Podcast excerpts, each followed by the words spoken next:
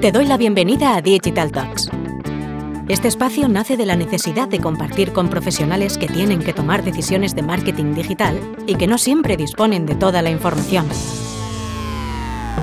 Para esto contaremos con la participación de expertos en marketing digital, en nuevas tecnologías, en datos o en nuevos modelos de comercialización digital. En resumen, participarán profesionales que ponen mucho cariño a lo que hacen, pero sobre todo, contaremos con personas que admiramos y de las que todos los días aprendemos. Somos T2O, una consultora de marketing, ventas y estrategia digital. Esto es Digital Talks. No tenemos verdades, pero sí muchas certezas. Arrancamos. Hola, soy Esther Checa y hoy vamos a tener un episodio donde retomaremos el impacto que tiene la incorporación de la inteligencia artificial conversacional en el negocio. A nivel mundial, para el 2030 se espera que la industria de las tecnologías de voz genere ingresos de más de 43.000 millones de dólares, por lo que profundizar en esta temática ayudará a tener una visión más clara de su oportunidad dentro de la organización y en la relación con los consumidores. Para esto, hoy contamos con José Quesada, CEO de Lecta. Lecta es una empresa centrada en el desarrollo de sistemas conversacionales basados en inteligencia artificial y orientados al negocio. La trayectoria de José siempre ha estado ligada al ámbito académico. Ha colaborado con el Laboratorio de Ciencias de la Computación del Instituto de Investigación de Stanford, ha participado en diferentes proyectos de investigación a nivel nacional y europeo relacionados con las áreas de las tecnologías del lenguaje y es autor de más de 100 publicaciones científicas en revistas. Muchas gracias por estar hoy con nosotros, José. Hola, el placer es mío. Muchas gracias por la invitación para participar en esta serie de, podcasts encantado de, poder estar con, vosotras y eh, eh, poder contaros qué es lo que hacemos en Lecta. Pues un lujazo tenerte hoy, José. Eh, vamos a arrancar y vamos a hacer referencia a episodios anteriores. Sí que me gustaría que nos contases cuáles son las características clave y más relevantes de la inteligencia artificial conversacional, sobre todo por la posible confusión terminológica que hay y eh, ya que ahora mismo en el mercado, bueno, pues oímos conceptos como chatbot, asistentes virtuales, sistemas de diálogo o sistemas conversacionales. ¿Dónde están las diferencias, José? Vale, sí, la verdad que es una, es una pregunta relevante y, bastante interesante. Eh, actualmente existe quizás una profusión terminológica. A mí me gustaría, eh, para, para, centrar el, digamos, la, la, presentación de estas tecnologías, considerar que estamos en el, digamos, ámbito genérico de la inteligencia artificial, entendida como conjunto de técnicas, metodologías, tecnologías para modelar o, y o simular comportamientos humanos. Dentro de ese ámbito, el lenguaje en sí mismo es uno de los retos más relevantes de la inteligencia artificial por lo complejo que es el lenguaje humano. Y dentro del ámbito de lo que podríamos denominar tecnologías del lenguaje, procesamiento del lenguaje natural, aparecen, digamos, los sistemas conversacionales. Eh, Previamente, eh, eh, así, digamos, un término que ha sido muy frecuente ha sido el sistemas de diálogo, ¿no? Se entendía como sistemas de interacción dialogada hombre-máquina. Recientemente se, se, está, digamos, usando con bastante profusión la idea de inteligencia artificial conversacional. Bien, para centrar este ámbito, desde mi punto de vista, ¿cuáles son las claves? Bueno, pues la cuestión clave es que el, objetivo de un sistema conversacional es modelar una interacción dinámica entre dos o más agentes donde uno de ellos eh, va a ser una máquina, va a tener una, digamos, va, a hacer un sistema computacional. ¿Y cuáles son los rasgos entonces o los retos que se nos presentan? En primer lugar, que es un proceso dinámico, es decir, la propia conversación va a evolucionar y como parte de esa evolución, el sistema tiene que estar acomodándose dinámicamente a lo que el interlocutor o interlocutores van demandando. Por tanto, esa eh, esa característica la convierte en un proceso muy relevante porque tenemos que ser capaces de modelar incluso las capacidades cognitivas de los agentes que intervienen. Y así nos van a aparecer una serie de fenómenos que hacen específica la inteligencia artificial conversacional, como es la aparición de subdiálogos, es decir, como parte de, un diálogo es posible que el interlocutor eh, elicite un nuevo subdiálogo de clarificación. Además, no van a, van a aparecer fenómenos como negociación, es decir, no hay digamos, eh, no, no, debemos reducir el sistema conversacional a una simple secuencia de preguntas y respuestas, sino que durante la conversación va a ser necesario llegar a compromisos, podríamos decir, entre las partes que, dialogan. Y así nos aparece el reto de la negociación, de la clarificación e incluso una cuestión que es muy relevante es la capacidad de hacer una, digamos, evaluación dinámica de la validez y fiabilidad de la información que comparten los interlocutores. Es decir, eh, tenemos que tener la capacidad de modelar en el sistema conversacional lo que el sistema conversacional cree que el interlocutor quiere hacer y cómo lo quiere hacer. Muy bien, como arranque de, episodio, creo que queda bastante claro que, lo que comentas, José, y voy a aprovechar esta introducción que has hecho para marcar las diferencias para que nos hagas una presentación para conocer más a Lecta. Eh, ¿Cómo estáis abordando los diferentes casos de uso cuando hacéis uso de estas tecnologías? Bien, eh, Lecta es una, empresa relativamente reciente, es el fruto de, digamos, la, creamos en 2016 eh, un grupo empresarial y participaba también yo como eh, cofundador de la empresa. Y nuestro reto fue convertirnos en fabricantes de un, digamos, ecosistema o framework tecnológico para el desarrollo de sistemas conversacionales. Es decir, en ese sentido, una de las características que me gustaría destacar de Lecta es nuestro eh, perfil de fabricantes, es decir, fabricamos el kernel tecnológico para la construcción de sistemas conversacionales. Esa es una característica muy distintiva de, de Lecta. Eh, y, para llevar a cabo esa construcción de todo ese marco tecnológico, evidentemente uno de los puntos clave es la interdisciplinariedad, es decir, cómo integrar. Cada vez está, digamos, eh, eh, es un punto bastante eh, iterativo en entrevistas, congresos, en la cuestión de la interdisciplinariedad, pero no es una cuestión trivial. Es decir, aquí tenemos el reto de que tenemos que resolver computacionalmente, utilizando enfoques de tecnologías de la información, ciencias de la computación, inteligencia artificial, problemas de naturaleza lingüística, con lo cual tenemos que involucrar, digamos, experiencia y conocimientos en el área de lingüística, hacer modelizaciones eh, que requieren eh, eh, enfoques, digamos, utilizando principios lógicos, incluso matemáticos, estadísticos y, sobre todo, incorporando las más recientes aproximaciones en cuestiones como Machine Learning, Deep Learning, Big Data, Data Science, modelos de, de, análisis predictivos, etcétera.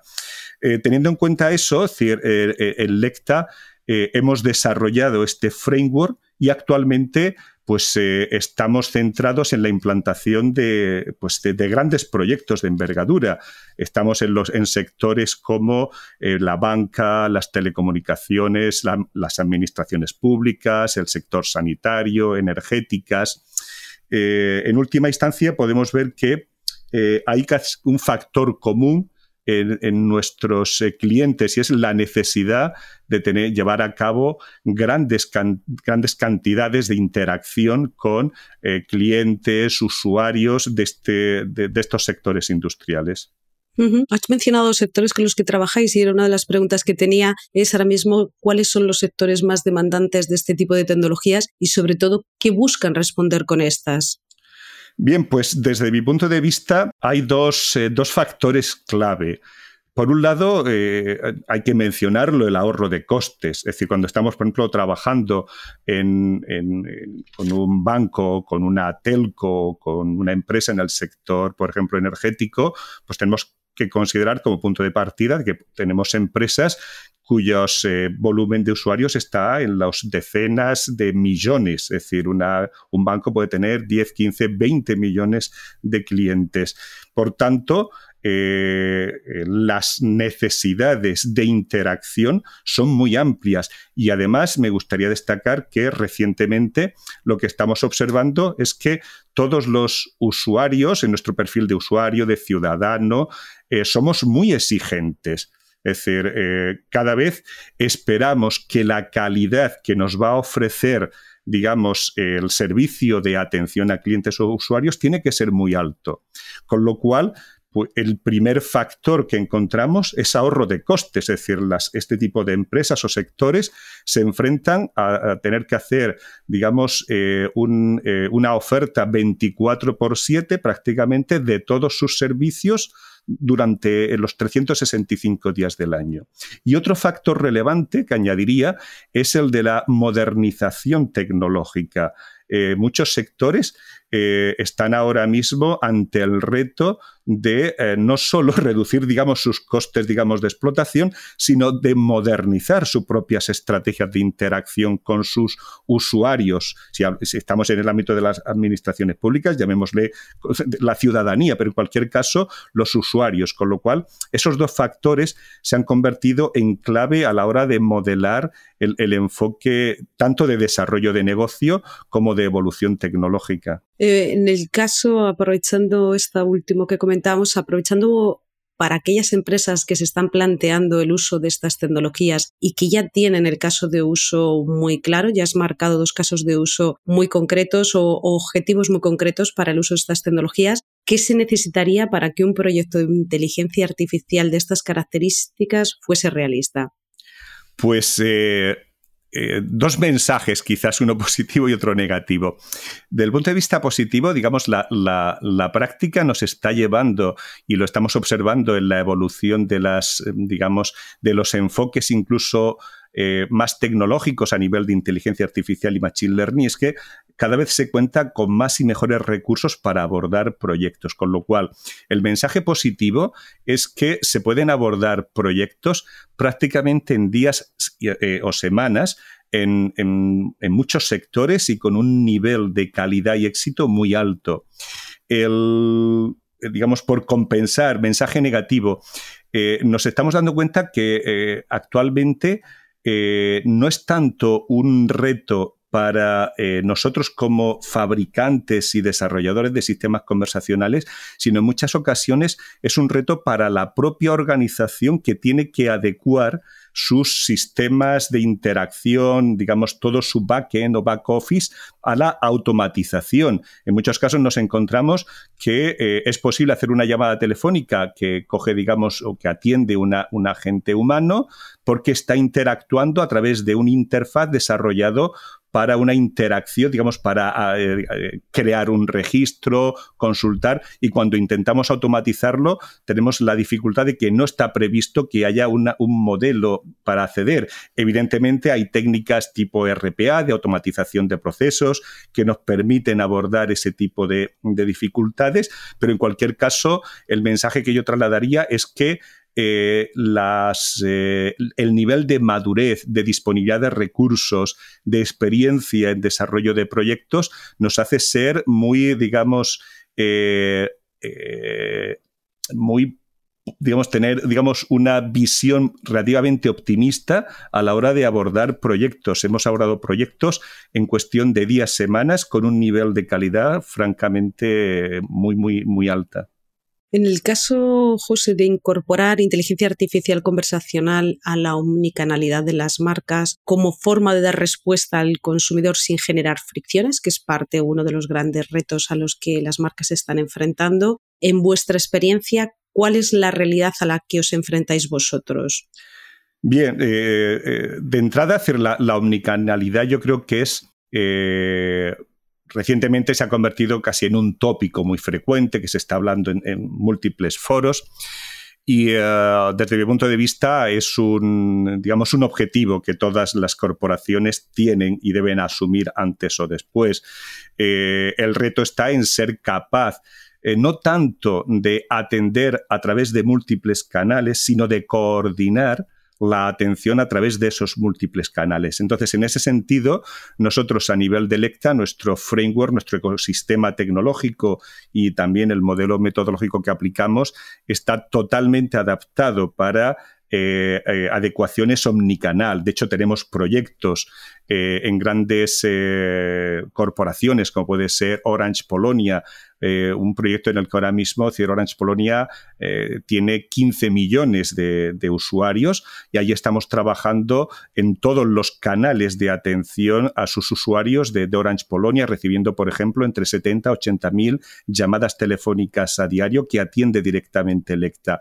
El reto eh, desde mi punto de vista, está a continuación en ser capaces de modelar de forma, digamos, eh, mm, coordinada entre eh, los desarrolladores, los modelos de inteligencia artificial conversacional, esos modelos de interacción con los sistemas de información de estas grandes compañías que deben de ser capaces no solo de facilitar, es decir, si un usuario inicia una interacción, por ejemplo, para solicitar un nuevo servicio, el reto no está tanto en que nosotros a nivel de sistema conversacional seamos capaces de entender y gestionar esa conversación, sino que además todo eso quede registrado en tiempo real en los sistemas de información de estas grandes compañías, de forma que si a continuación el usuario, en lugar de llamar por teléfono, inicia una conversación a través de mensajería instantánea, a través de un canal tipo chat o a través de otro de los, eh, cualquiera de los canales disponibles, todo esté integrado en última instancia. Entonces, desde mi punto de vista, eh, eh, hemos evolucionado mucho a nivel de Lecta en esta capacidad de adecuación omnicanal y ahora mismo el reto está en adecuarnos de forma, eh, digamos, óptima con los sistemas de información de estas grandes corporaciones. José, cuando hablamos de asistentes virtuales, se tiende a pensar en estos desde el rol más de que dan una respuesta a capacidades reactivas. Pero aquí, ¿dónde ves el reto de que estos den respuesta de forma proactiva? Sí, eh, eh, enlazamos quizás con la, con la cuestión inicial de la presentación, y es que es donde eh, se definen las características relevantes de un sistema conversacional. Desde mi punto de vista, hay cierta confusión, incluso esto está provocando es mi, impresión personal, pero creo que es cierto que en algunos proyectos, no, no que hemos participado Lecta, pero sí he visto algunos proyectos en los que han participado otras empresas, se produce una, eh, una frustración en las expectativas tanto de las empresas como de los clientes en el uso de estos sistemas. Y es que en última instancia no se están creando sistemas conversacionales, se están creando sistemas tipo pregunta-respuesta en el que, bueno, eh, pueden ser muy útiles y nosotros tenemos la capacidad de hacerlos con Lecta. Es decir, yo te puedo preguntar, dime cuál es el horario de la biblioteca y el sistema me dice que el horario de la biblioteca mañana va a ser, pues, por ejemplo, de 9 de la mañana a 9 de la noche. Pero cuando hablamos de un sistema conversacional, lo que estamos planteando es una capacidad mucho mayor de interacción conversacional. Y en esa capacidad mayor de interacción conversacional, el reto está en esa adecuación dinámica durante la conversación a las características del propio usuario que está participando en la conversación del interlocutor. En ese sentido, hay que dotar al sistema conversacional con la capacidad de adecuación dinámica y, por tanto, de reacción y también de proacción, es decir, el sistema debe de ser capaz de responder si me preguntan por algo, pero también adecuar su comportamiento a lo que está ocurriendo en la conversación. Entonces, en ese sentido, una conversación es el resultado de la integración de varias fuentes de información. Una de ellas es el usuario. Si el usuario me dice quiero X, el sistema debería de atender ese X. Pero es que además hay más fuentes de información y la incorporación dinámica de esas fuentes adicionales de información es lo que termina generando un comportamiento proactivo. En última instancia, la clave está en, esa capacidad, eh, lo he dicho desde el, quizás en, una de las primeras características, de la adecuación dinámica. Es decir, ese, dinamismo eh, es relevante. Y otro punto eh, muy, muy relevante en relación con la proactividad es la capacidad eh, eh, durante el diseño de un sistema conversacional de adecuarnos a lo que podríamos llamar reglas de negocio. Es decir, cuando nosotros entramos en una corporación a hacer un proyecto con estas características, no todo, eh, todo el diseño de un sistema conversacional se reduce, digamos, a un entrenamiento, podemos decir, casi académico de Machine Learning. Hay que tener en cuenta que además una gran corporación tiene reglas de negocio y esas reglas de negocio tenemos que tener la capacidad en el framework tecnológico tenemos que tener la capacidad de modelarlas, integrarlas y hacer que el sistema las utilice. Entonces, esa, esa segunda cuestión añade eh, todos los retos que estamos comentando de, proactividad en el sistema final. Pues me gusta esto último que estás comentando porque quiero conectarlo con, la siguiente pregunta y es que de alguna forma, debido a las limitaciones que a veces se tiene trabajar con datos reales para entrenar estos modelos de inteligencia artificial, las empresas empiezan a hacer uso de datos sintéticos. De hecho, Amazon eh, ha basado parte de su entrenamiento y refinamiento de Alexa con datos sintéticos y aquí me gustaría que me dieses tu punto de vista sobre el valor que tienen estos y sobre todo en qué situaciones ves que estos datos sintéticos pueden aportar valor a la empresa. Bien, bien. Sí, no, la verdad es que es uno de los puntos más, eh, podemos decir, eh, calientes, incluso en la literatura científica y en las aplicaciones industriales, la utilización del ámbito que se llama el synthetic data, ¿no? Es eh, la motivación realmente es bien conocida y aunque el término datos sintéticos pues quizás se ha puesto de moda recientemente, la, motivación de, que hay detrás, eh, pues eh, yo la, vengo, digamos, eh, vengo trabajando con ella pues desde hace 25 años que inicié mi investigación a, nivel académico en, tecnologías del lenguaje. En última instancia, lo que nos ocurre es que, y eso es un patrón común prácticamente a todos los ámbitos de la inteligencia artificial y digamos que se ha reforzado recientemente con la implantación de modelos de, Machine Learning y Deep Learning, es la necesidad de datos masivos. Es decir, lo que en, muchas situaciones necesitamos hacer entrenamientos y esos entrenamientos se basan en la capacidad, podemos decirlo de una forma simplista, de exponer a esa algorítmica de propósito general, que sería el, componente de Machine Learning, exponerlo a una cantidad eh, considerablemente amplia de datos, de forma que cuantos más datos y más eh, diversidad de esos datos existan, pues eh, se supone que la capacidad de entrenamiento del sistema será mejor. ¿Qué ocurre? Generar datos es costoso en tiempo y en recursos. Entonces siempre nos hemos expuesto a la necesidad de cómo crear más datos, ¿vale? Es decir, cómo crear, eh, cómo, digamos, forzar a incluso hacer algoritmos que generasen datos de forma automática. Al fin y al cabo estamos en la misma línea. ¿Cómo hemos evolucionado? Pues hace a lo mejor 20 eh, años, pues implantábamos prácticamente algoritmos ad hoc para hacer generación automática de datos.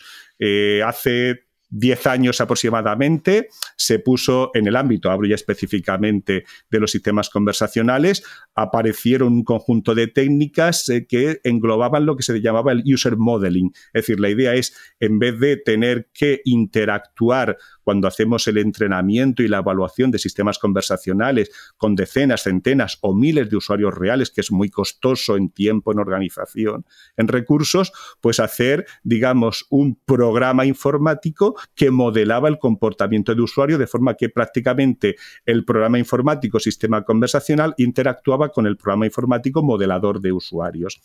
Recientemente, hacia dónde hemos eh, avanzado, puesto que tenemos, eh, se, han se, ha conseguido eh, modelos generativos muy potentes en lenguaje natural, es decir, los modelos de los últimos dos, tres, cuatro años tienen una capacidad generativa muy potente, es decir, a partir de, digamos, de semillas de lenguaje natural, permiten generar construcciones muy coherentes el lenguaje natural, pues el enfoque ha sido utilicemos esas técnicas para hacer esa generación o, digamos, automatización de la generación de casos de uso. Y esa es la, motivación.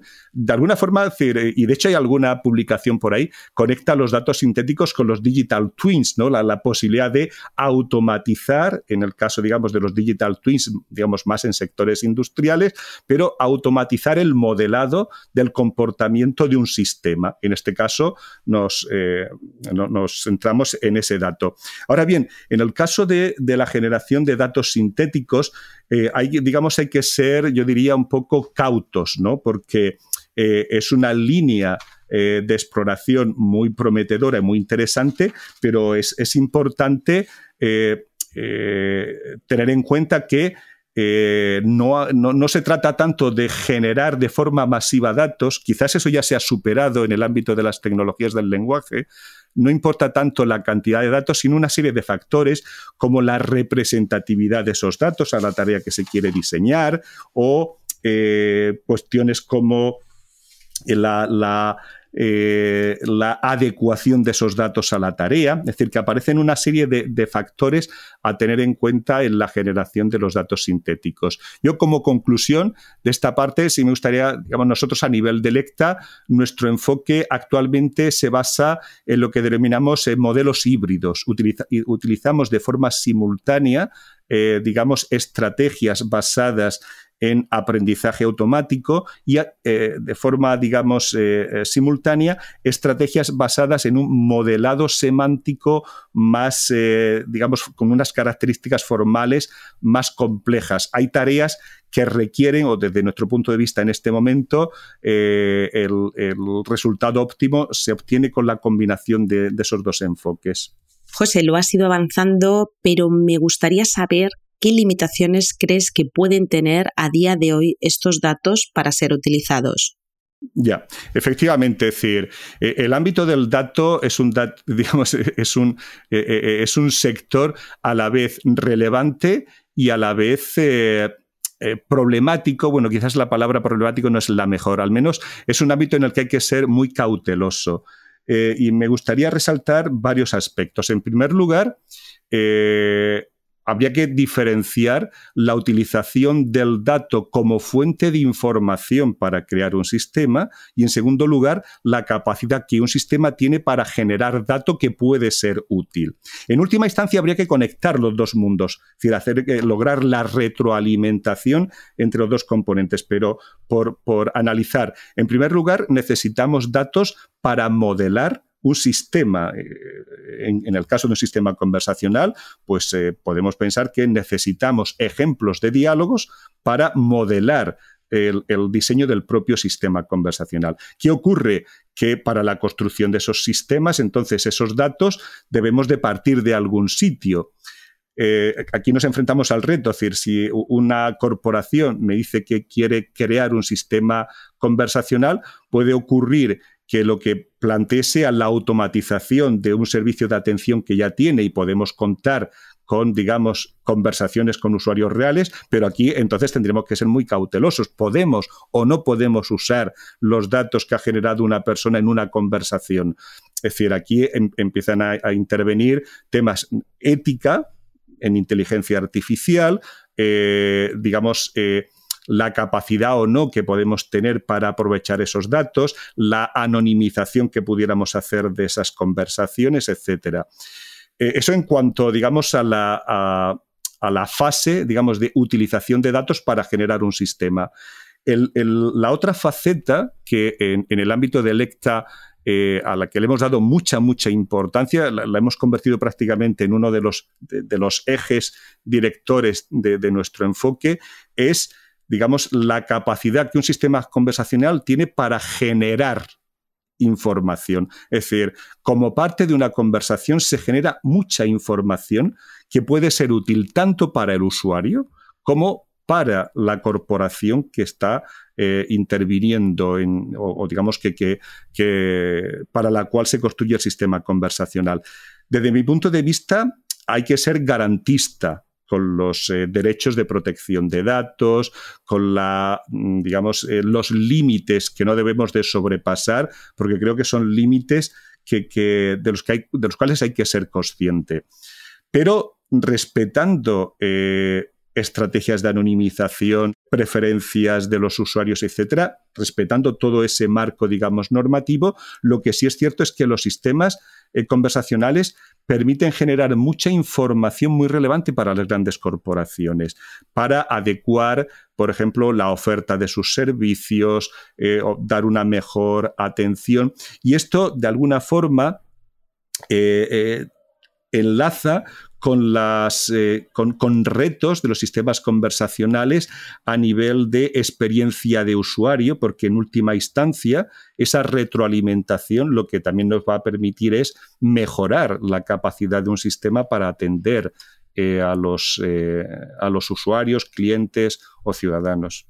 José, hace, hace unos meses se publicó la Ley de Servicios de Atención al Cliente y esto es una normativa que principalmente busca una mayor protección de los consumidores y de alguna forma regular los servicios de atención al cliente destinados a esos consumidores para garantizar una atención eficaz en vuestro o en tu punto de vista, qué aspectos debería de tener un proyecto de inteligencia artificial conversacional para que se esté dentro de las expectativas de lo que regula esta normativa? Efectivamente, decir, los titulares de, esa ley parecía inicialmente que, podría ir en contra con estrategias de automatización conversacional, pero realmente decir, la, lectura que yo puedo hacer de esa normativa es totalmente positiva y de hecho enlaza perfectamente con las directrices de Electa, porque nuestro objetivo es ofrecer sistemas realmente conversacionales y en ese sentido es decir, eh, directrices que, marca esa normativa, como los tiempos máximos de espera, eh, la capacidad del sistema de, eh, si bajo la petición del, digamos, del interlocutor se solicita que se pase con un agente que se pueda hacer. Es decir, en última instancia, para mí, me gustaría destacar que, esa normativa o los desarrollos ¿no? que puedan surgir a partir de esa normativa destacaría dos, dos puntos centrales. En primer lugar, la experiencia de usuario. Es decir, al fin y al cabo, lo que yo puedo leer de esa normativa es que eh, hay una eh, sensibilidad ¿no? Eh, a nivel de normativo por la experiencia y la satisfacción del usuario. Es decir, mm, podríamos decir que no vale cualquier cosa como un sistema de atención a, a, tus clientes o tus usuarios. No vale con que una gran corporación decida poner como interfaz con sus usuarios cualquier sistema que no tenga unas eh, características mínimas de, calidad de atención. Entonces, en ese sentido, yo creo que eh, en última instancia lo que se está favoreciendo es la calidad de la interacción, no tanto, eh, no, no, lo veo como una limitación normativa a la automatización, sino una limitación normativa a los excesos que en algunas ocasiones se han hecho automatizando mal determinadas eh, prácticas. Totalmente de acuerdo. José, me gustaría que cerrásemos con dos aspectos que son recurrentes y que preocupan a los consumidores cuando hablamos del uso de estas tecnologías. Y uno es la autenticación y otro es la gestión de sus datos. ¿Qué sistemas existen ahora para asegurar la autentificación vía voz? Bueno, es decir, el, eh, eh, existen, digamos, me gustaría indicar varias, varias, cuestiones. La primera, efectivamente, la voz es una de las eh, eh, señales de carácter biométrico que nos permite identificarnos con un alto nivel de, digamos, de, diferenciación. Entonces, en ese sentido, la utilización de la voz como parte de un proceso es relevante. Eh, hay que tener en cuenta que, eso, eh, eh, digamos, supone estresar un sistema conversacional un poco más de lo que estamos hablando, porque aquí estaríamos entrando no ya en el nivel de interacción conversacional, sino en, el nivel de autenticación y verificación de identidad a través de huella, digamos, vocal. Eh, se, están haciendo avances, por ejemplo, en la utilización de la voz como eh, mecanismo de firma digital. Es decir, el que tú, a través de un sistema conversacional, puedas solicitar un servicio que requiera, digamos, tu firma, ¿no? podemos decirlo, tu verificación como cliente o como ciudadano, bueno, pues eh, se está avanzando en la integración en los sistemas conversacionales con este tipo de técnicas eh, que de alguna forma lo que querían sería incrustar tu, eh, digamos, confirmación de la validez, por ejemplo, de un contrato a través de tu huella vocal dentro del propio documento firmado y en ese sentido hemos empezado a trabajar el LECTA en este tipo de, de cuestiones. El otro aspecto que mencionabas es la propia gestión del dato. Esto de alguna forma enlaza con el punto anterior que comentaba, la idea de que un sistema puede generar muchos datos y eh, qué garantías tenemos que introducir a la hora de manipular esos datos. Entonces, desde Lecta, decir, eh, aprovechando la, capacidad de comprensión eh, a nivel de sistema conversacional, lo que sí podemos es implantar estrategias, incluso podríamos decir, de no almacenamiento de determinados datos como parte de una conversación, es decir, que el interlocutor a través de la configuración del sistema decida que determinadas partes de la información suministrada en la conversación nunca se almacenen, o incluso de anonimización, podríamos decir, es selectiva de esos datos por parte del sistema conversacional. Ese tipo de técnicas, de hecho, ya las, estamos aplicando en sectores eh, bancarios. Ahora mismo, por ejemplo, eh, tenemos un proyecto, eh, bueno, tenemos implantados ahora mismo sistemas conversacionales en cinco de los, creo que ocho bancos más grandes de Polonia, incluyendo entre otros el, el banco más grande, que es PKOBP, y ese tipo de estrategias de anonimización en un sector de interacción conversacional eh, en el ámbito bancario son relevantes. Es decir, hay partes de la conversación que un usuario puede decidir que no quiere que se almacenen como parte de las consultas que hace o cuestiones de este tipo. Pues José, muchísimas gracias por este episodio. Probablemente es el episodio más académico y con mayor nivel de profundidad para ayudarnos a entender el valor de la inteligencia artificial conversacional dentro del contexto empresarial, entender el valor de estos proyectos cuando se tiene el caso de uso ya definido por parte de las marcas y sobre todo cómo incorporar la inteligencia artificial conversacional a la estrategia de la omnicanalidad de las marcas con un reto muy claro, que es dar respuesta al consumidor sin generar eh, fricciones.